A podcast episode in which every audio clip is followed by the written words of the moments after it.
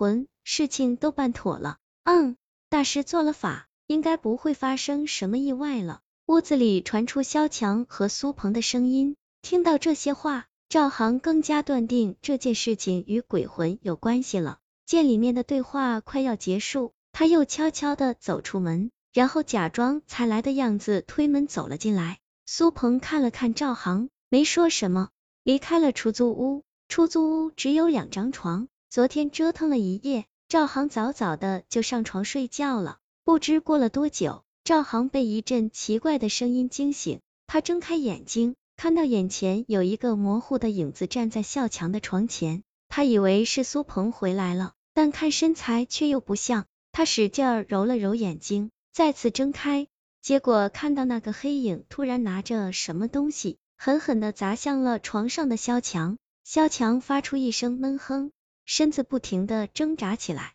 那个黑影一下又一下的砸向萧强，萧强动作越来越弱。借着窗外的月光，赵航看到了惨不忍睹的一幕：萧强的脑袋已经被砸瘪了半边，眼珠子和鼻子断裂的嘴唇耷拉在床上，而且赵航也看清了，那个黑影手里拿着的是一块大石头。很快。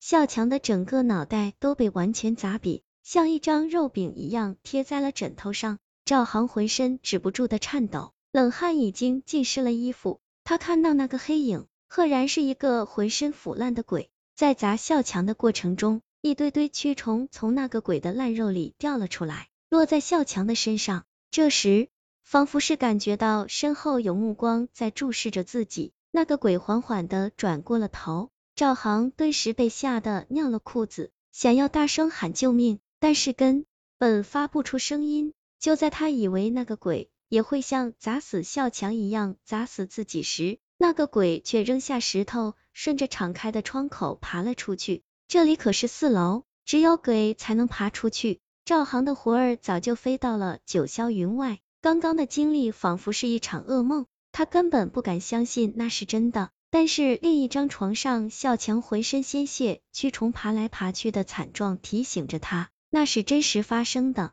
终于回过神来，赵航再也忍无可忍，连滚带爬的逃了出去。不是他赵航逃出出租屋，跑到大街上才停下来。他平复了半天，拿手机给苏鹏打了过去。苏鹏听完赵航的话，声音颤抖起来，说：“不是他，不是他，那又是谁？”赵航喘着粗气问：“他是谁？”苏鹏却什么都不说了。赵航愤怒的吼道：“现在萧强已经死了，你还打算什么都不说？这件事我不管了，等萧强的尸体被发现，就有人来找你了，你就等着进监狱吧。”听了这话，苏鹏的心理防线顿时崩溃，他叹了一口气，讲出了一个真相：几天前，苏鹏和萧强在网吧打联机游戏。玩着玩着，苏鹏和笑强十分来气，因为他们队里有一个人很菜，一直在拖后腿，他们每局赛输都是因为那个人。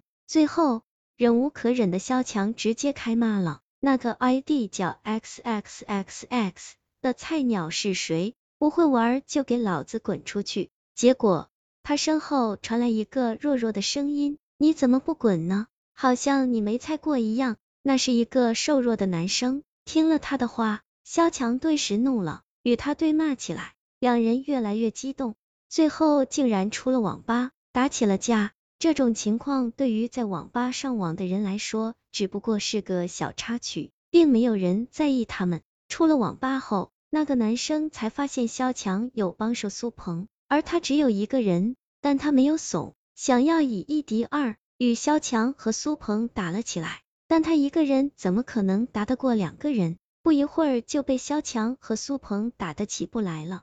男生见打不过对方，只好求饶。见此，萧强和苏鹏也就想就此罢休，放开了他。可是就在那个男生起来的瞬间，竟拿着藏在背后的一块石头，猛地砸向了萧强。之后他转身就跑，因为有所反应，石头只是砸在了萧强的脖子上。但是男生的举动惹怒了萧强，萧强和苏鹏二人在后面猛追，最后终于追上了那个男生。